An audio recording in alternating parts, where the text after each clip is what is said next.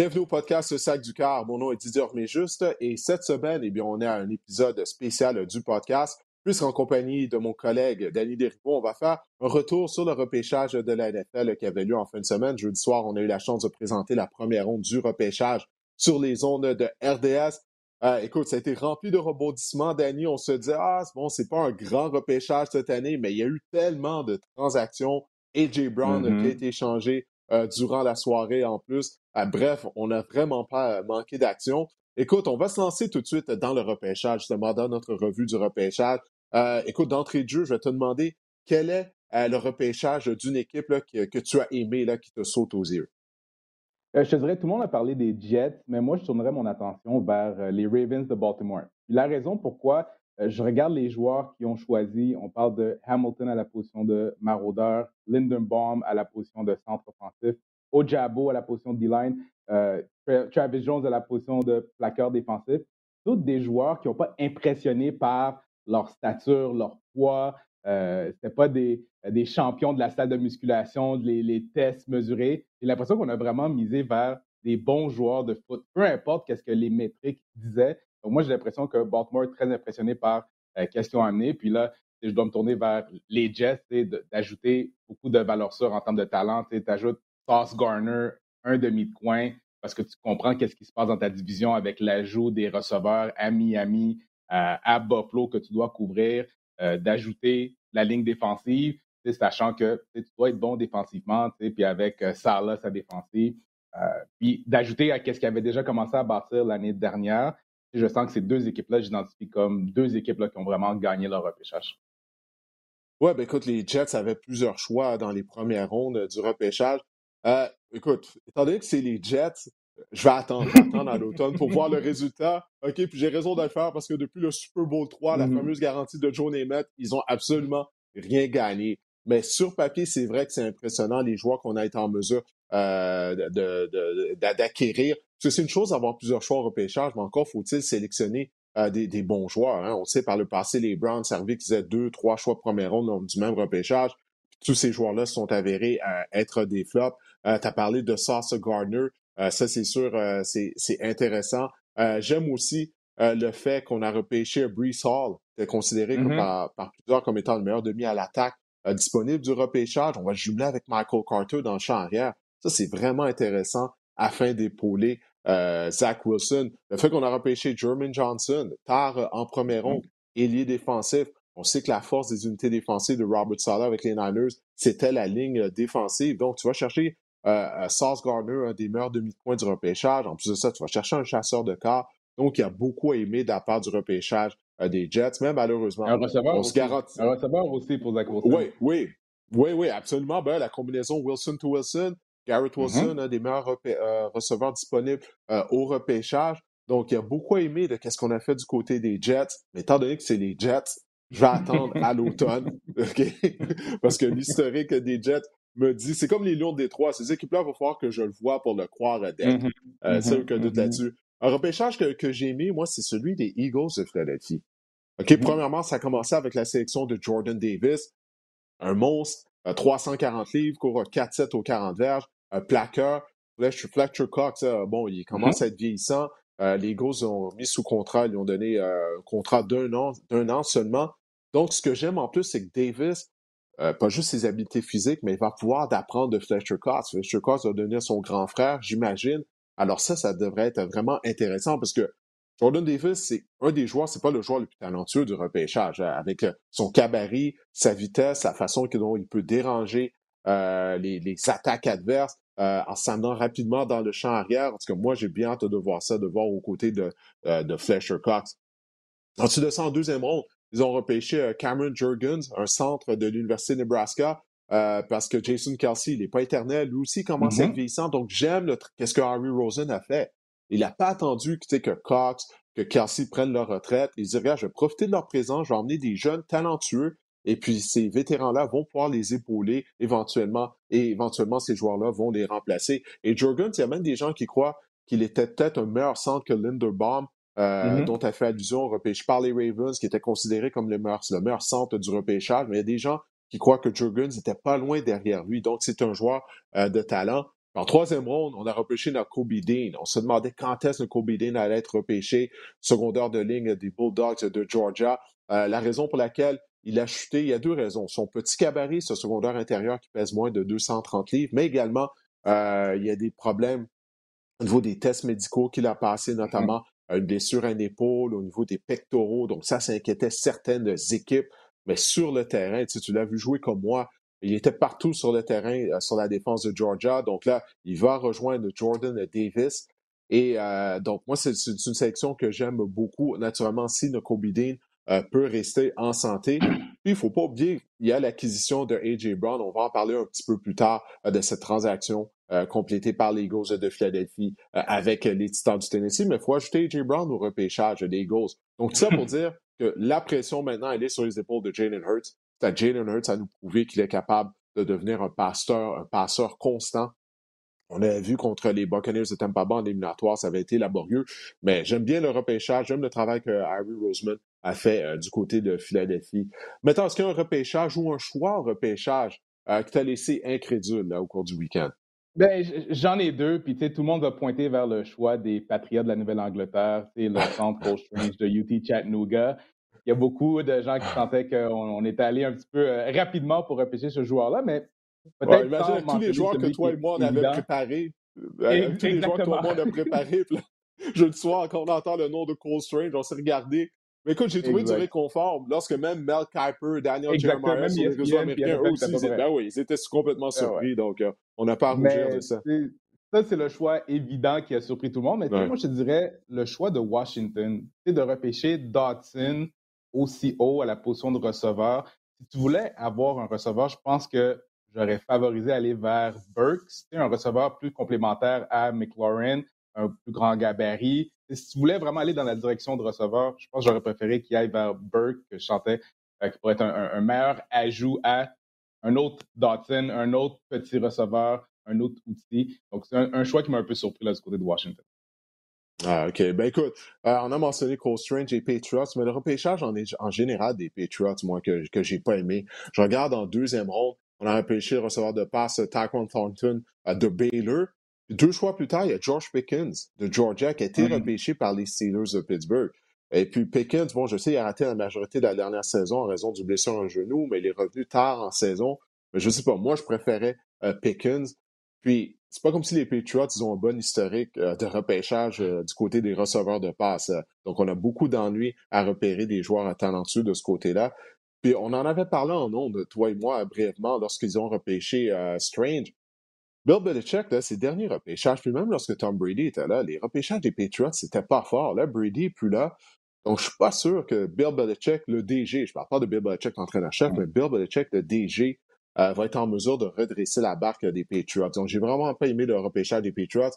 Un choix que j'ai pas aimé, euh, c'est Drake London, qui a été le premier receveur mm-hmm. sélectionné du repêchage par les Falcons d'Atlanta. J'ai rien contre Drake London, mais qu'il soit le premier receveur sélectionné. Euh, on en a parlé, ça aussi, toi, toi, et moi, lorsqu'on était en onde, puis je crois que tu partageais cet avis-là. Surtout, en plus, les Falcons, pour moi, ils auraient dû se concentrer au sein des, lignes. La ligne attaque, la ligne défensive. Il y avait encore des bons joueurs de ligne attaque, des bons joueurs de ligne défensive qui étaient là. Je sais qu'on a investi des choix première ronde au sein de la ligne attaque lors des dernières années, mais ça n'a pas rapporté. Euh, Mike, Matt Ryan, l'année dernière, se faisait tabasser. Là, ça va être Marcus Mariota qui va se faire tabasser ou, euh, ou Raider. mais peu importe, on n'a pas de chasseur de corps. si tu on s'entend là, les Falcons sont en mm-hmm. reconstruction tu commences la reconstruction, tu dois la commencer avec un carrière et les lignes. La ligne attaque et la mm-hmm. ligne défensive. Donc, l'année passée, on a repêché un élite rapprochant en première ronde. On a vu que ça n'a pas vraiment aidé leur cause, bien que Pitts est très talentueux. Là, on repêche, on repêche un receveur de passe, et pour moi, qui n'était pas le meilleur receveur de passe du repêchage, mm-hmm. puis le premier receveur sélectionné. Euh, je pense que les Falcons, ils vont repêcher dans le top 5 l'année prochaine. Je peux déjà confirmer ça. C'est pas ben dans le top 3 même. Mm-hmm. En plus, avec un, repêchage qui était euh, lourd, qui était avec plein d'autres receveurs, il aurait pu attendre un peu, miser sur quelqu'un d'autre en début de première ronde, puis attendre, puis peut-être espérer avoir peut-être un Watson qui est tombé aux Packers ou avoir un autre receveur va pouvoir leur rendre des, presque des aussi bons services euh, à Atlanta, mais il y avait d'autres besoins qui étaient beaucoup plus criants. Oui, on s'entend là-dessus. Euh, écoute, bon, maintenant, ben, parlons-en de la transaction de A.J. Brown.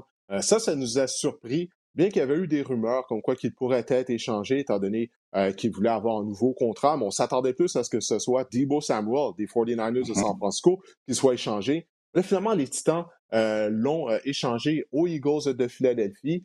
Là, ils ont repêché immédiatement son remplaçant, en théorie, euh, Traylon Burks. Tu as mentionné son nom. on comparait Burks à une version un peu plus jeune que A.J. Brown. Mais A.J. Brown, il n'est pas vieux. C'est un receveur étoile. Mm. Il fait partie de l'identité des Titans du Tennessee. Moi, je m'explique ça mal. OK, je comprends euh, au niveau des demandes salariales, mais écoute, euh, A.J. Brown lui-même, il a dit, il a dit, écoute, qu'il voulait rester au Tennessee, mais qu'il trouvait que l'offre des Titans était vraiment pas assez haute.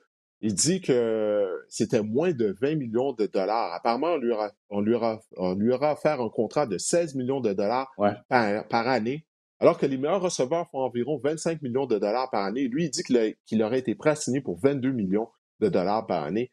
Donc, toi, comment tu expliques ça, la décision des Titans de se départir d'un de leurs meilleurs joueurs, qui est, oui, qui est un, vétéran, mais c'est un jeune vétéran. Je crois que Brown a juste 24 ans. Alors, il n'y a, rien qui garantit que Burks va devenir aussi bon, aussi dominant qu'AJ Brown.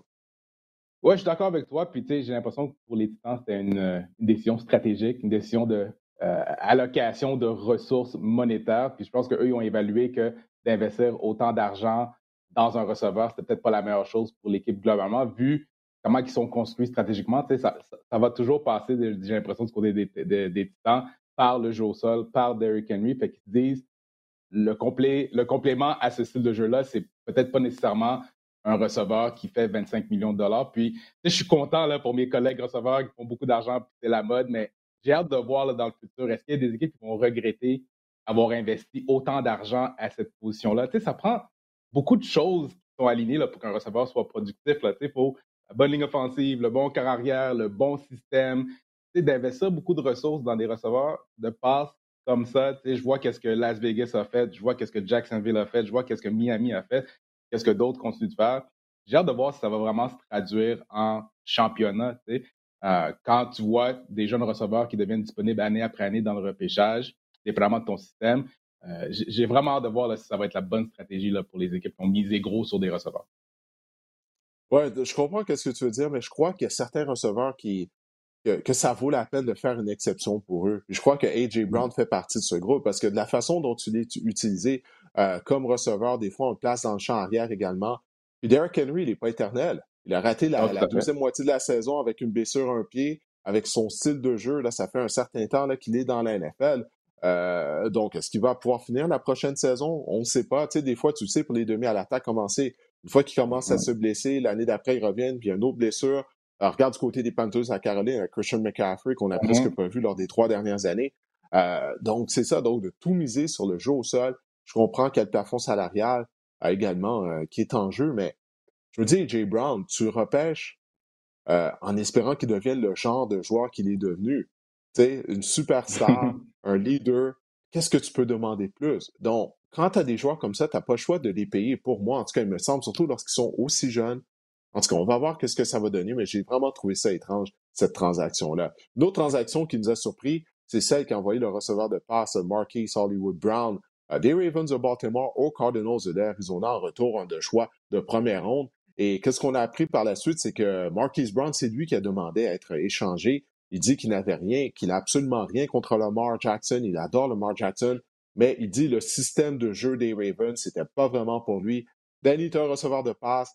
Est-ce que tu comprends qu'un receveur de passe, bon, euh, n'aime pas nécessairement jouer dans un système où on court avec le ballon 30-35 fois par rencontre?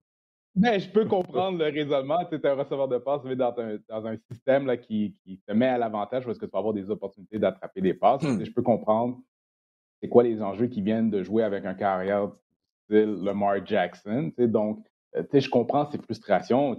On voit le, qu'est-ce que ça a coûté euh, pour avoir Hollywood Brown, contrairement à qu'est-ce que ça a coûté pour avoir AJ Brown. J'ai l'impression que c'est quand même cher payé là, pour avoir euh, ce genre de receveur-là, que oui, l'année dernière, sa meilleure année en trois ans, il a dépassé le cap des 1000 verges, il y a eu une progression, mais c'est un receveur là, que j'ai le souvenir de l'année dernière, là, les hauts, les bas, les passes, échappées. C'est vraiment un receveur sur qui tu peux compter. Fait je ne sais pas. Fait peut-être on espère du côté d'Arizona que la réunion entre Kyler Murray, ils ont été coéquipiers à l'université. peut-être que ça, ça va faire en sorte que Marquise va rester Hollywood puis va demeurer Hollywood en termes de production. Mais c'est quand même cher payé pour avoir euh, ce genre de receveur-là. Ouais, je trouve ça aussi. Écoute, puis je pense que du côté des Cardinals, on tentait juste, euh, on tente juste de rendre heureux Kyler Murray.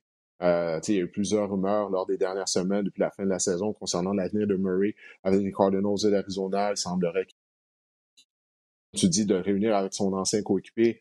Peut-être que ça va le calmer euh, un peu, mais Hollywood Brown a tellement été inconstant depuis son arrivée dans la NFL. Euh, en tout cas, j'ai hâte de voir qu'est-ce que ça va donner. Oui, il est explosif, euh, mais c'est la même chose avec Carl Murray. Murray aussi a été inconstant depuis son arrivée dans la mm-hmm. NFL. Donc, j'ai bien hâte de voir qu'est-ce que ça va donner. Puis si on regarde du côté des Ravens, euh, tu as mentionné, ils ont eu un bon repêchage, mais il y a une chose, mm-hmm. on n'a pas nécessairement repêché un receveur afin de combler la perte de Marquise Brown. Donc, moi, j'ai l'impression que du côté des Ravens, on va miser encore plus davantage sur le jeu au sol, étant donné que nos demi à l'attaque qui étaient blessés l'année dernière vont revenir au jeu. Mais à qui le mort va lancer le ballon? Là? c'est ça que je me demande, la position de receveur extérieur. Ouais, c'est ça. Les lits rapprochés, puis Rashad Bateman, euh, mm-hmm. essentiellement, là, c'est pas mal juste ça qu'il leur reste, je veux dire, de joueurs qui ont été prouvés. Bon, il y a Devin Duvernay euh, également, euh, mais je pense que ça va prendre plus que ça, là, surtout dans leur section qui est très, très, très coriace. En tout cas, j'ai bien hâte de voir ça. maintenant, on va, on va s'adresser sur les, on va se pencher sur les carrières.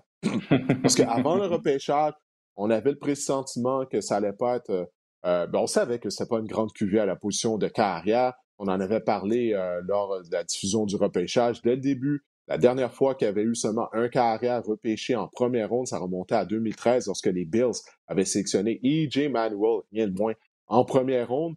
Là, l'histoire s'est répétée. Donc, pour la première fois depuis 2013, il y a seulement un carrière qui a été repêché en première ronde et on a dû attendre à la 20e sélection lorsque les Steelers sont, ont sélectionné un joueur dans leur cours carrière Kenny Pickett de l'Université de Pittsburgh.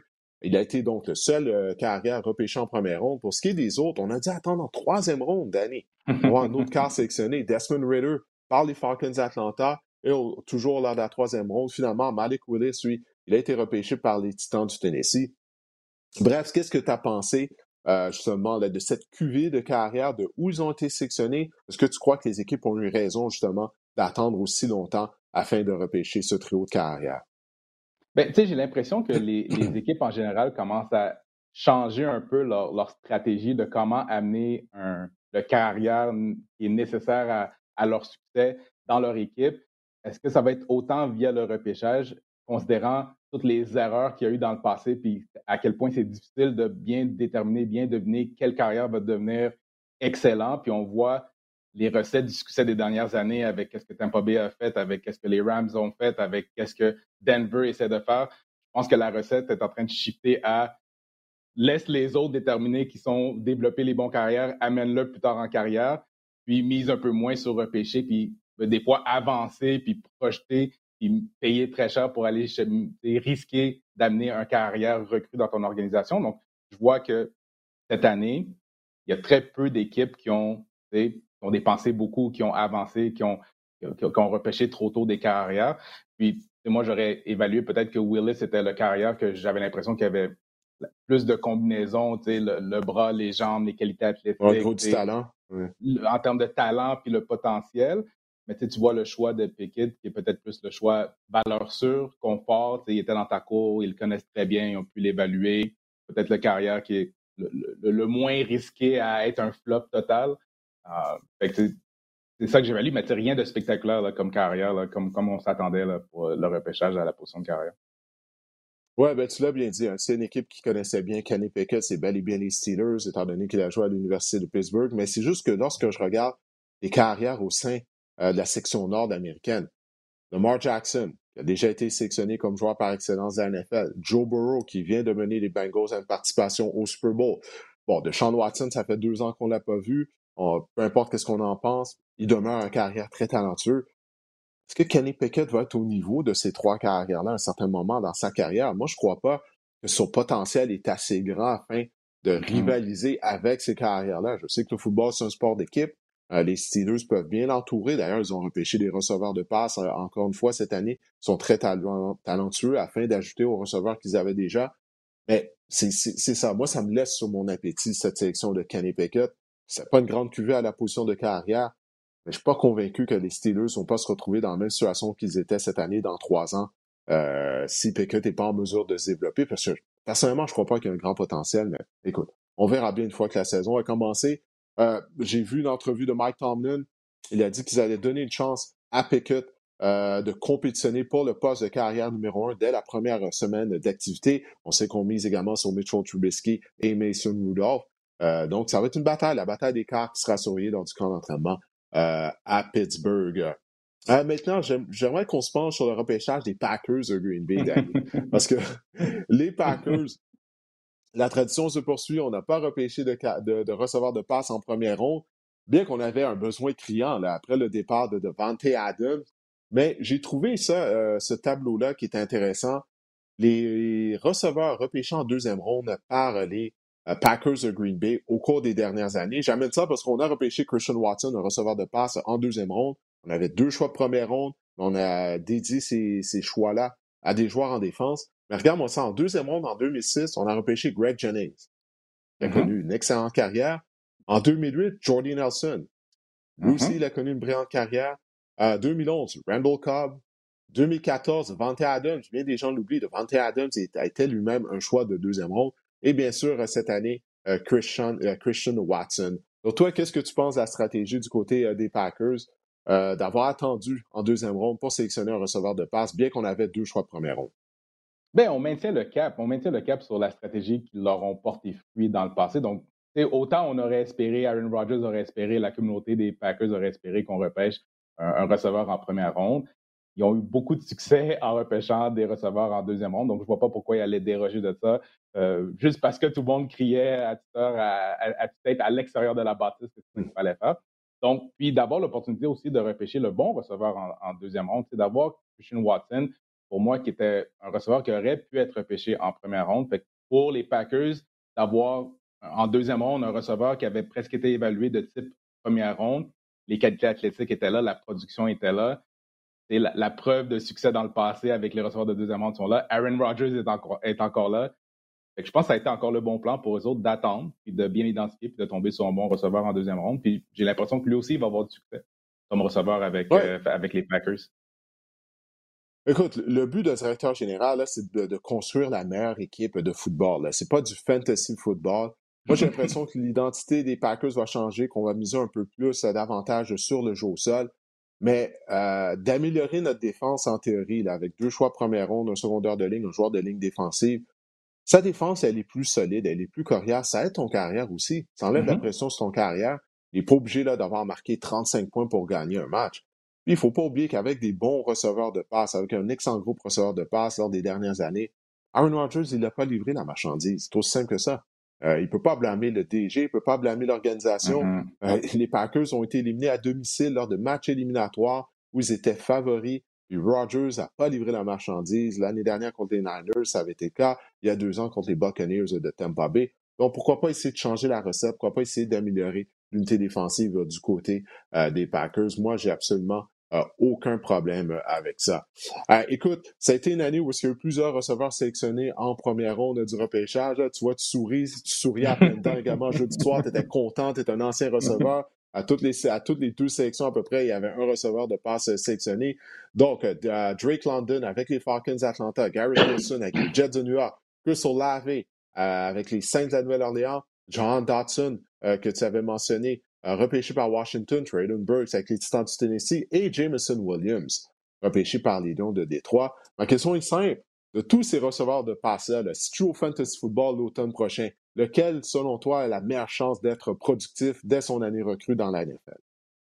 J'hésite entre Olave et Burks, mais je pense que je vais aller avec Burks, considérant que je, vais, prévoir que Henry va revenir, il va être en pleine forme on va, on va remplir la boîte. Burks va avoir beaucoup de situations un contre un. Il va être ciblé plusieurs fois comme le receveur numéro un de l'équipe. J'ai l'impression que c'est un gars qui est en situation de un contre un. Il va avoir l'avantage sur plusieurs demi-défensifs. Donc, combinaison opportunité, le box rempli à Tennessee, je dirais avec Burks pour, euh, en termes de production là, pour 2022 pour les receveurs Beaucoup de pression sur les épaules de Burks. Après la transaction de J. Brown.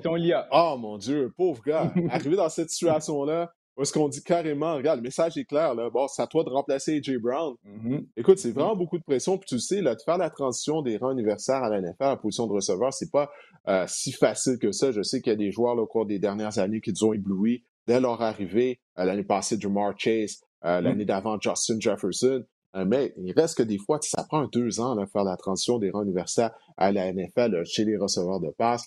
Écoute, pour moi, le receveur qui est en meilleure position de connaître du succès, c'est Olave. C'est Chris Olave, l'ancien de Ohio State. C'est lorsque je regarde les carrières qui ont lancé le ballon à ces joueurs-là. Drake London, présentement en carrière numéro des Falcons, c'est Marcus Mariota. On a repêché Raider, mais peu importe. Euh, Garrett Wilson, OK, il y a Zach Wilson, la combinaison mm-hmm. Wilson, to, euh, Wilson à Wilson. Ça, ça pourrait être intéressant, mais je suis pas convaincu encore dans le cas de Zach Wilson, euh, qu'il ait une carrière de concession. Euh, Dotson, il y aura Carson Wentz qui va lancer le ballon, donc ça va être rempli de haut et de bas. On sait, on sait qui est Carson Wentz à ce statut de sa carrière. Burks avec Tanny Hill, écoute, j'ai encore en tête le match éliminatoire là, contre, les, Bengals, les cinq interceptions de Tanny Hill, c'est quoi, cinq ou quatre interceptions? Peu importe, je, ne l'ai pas oublié, peut-être que c'est moi qui devrais aller de l'avant, mettre ça derrière moi, mais j'ai pas encore oublié ça. Je suis pas sûr que Tanny Hill va être remis de, de cette performance-là, de cette contre-performance-là quand la saison a commencé. Jameson Williams, lui, avec euh, Jared Goff, obligé d'en dire plus. Ouais, exactement, pas obligé d'en dire plus. Donc, tout ça pour dire qu'on l'avait avec Jameis. OK? Mm-hmm. Je sais, Jameis, vous aussi, euh, c'est rempli de haut et de bas. On se souviendra de son année record lors de sa dernière euh, saison avec les Buccaneers de Tampa Bay où il avait complété. Il était devenu premier carrière dans l'histoire de la NFL à compléter 30 passes de toucher et à être victime de 30 interceptions lors de la même saison. Peu importe, ça va être excitant de regarder Jameis comme carrière partant. On s'entend là-dessus pour le meilleur ou pour le pire. Mais ce que, le point que j'essaie de faire, c'est que Jameis, il a un bon bras. OK? Il y a mm-hmm. une chose qui fait bien, c'est qu'il décoche les longs passes avec doigté et précision. Et pour Olave, qui est un marchand de vitesse, je pense que ça, jumelé avec Jameis Winston, la bonne ligne à l'attaque euh, des euh, Saints de la Nouvelle-Orléans. Et il ne faut pas oublier, que Michael Thomas devrait être là au début de la saison. C'est quoi, trois ans qu'on l'a pas vu, Michael Thomas? ça, on l'attend on, dirait, ça, ça, fait très longtemps qu'on l'a pas vu. Mais je veux dire, écoute, as Thomas euh, d'un côté du terrain, euh, donc il n'y aura pas de, pression à ce niveau-là en termes de couverture euh, sur Olave. En tout cas, si Michael Thomas est encore un joueur dominant, on ne sait pas, ça fait tellement longtemps qu'on ne l'a pas vu. Mais avec Jameis qui va le lancer le ballon, je pense qu'Olave arrive dans une situation, dans une bonne situation pour un receveur de passe euh. Bon, ben écoute, Danny, on a fait le tour. Bien sûr, on ne pouvait pas parler là, des 32 équipes, des 32 euh, repêchages, mais on voulait euh, partager avec les gens qui nous écoutent ou qui nous regardent sur YouTube. Qu'est-ce qu'on pensait là, des sujets chauds à la suite du repêchage de la NFL? Écoute, ça arrive vite. Là. Les équipes vont avoir des mini-camps au cours des prochaines semaines. On est déjà rendu au mois de mai. Éventuellement, les camps de la NFL vont commencer, mais avant ça, il y a les camps de la Ligue canadienne qui, eux, vont commencer dans deux semaines seulement. Le 15 mai, ça mm-hmm. commence, les camps d'entraînement de la Ligue canadienne. Et à la suite de ça, ben, on va recommencer à faire le podcast, enregistrer le podcast de façon euh, hebdomadaire.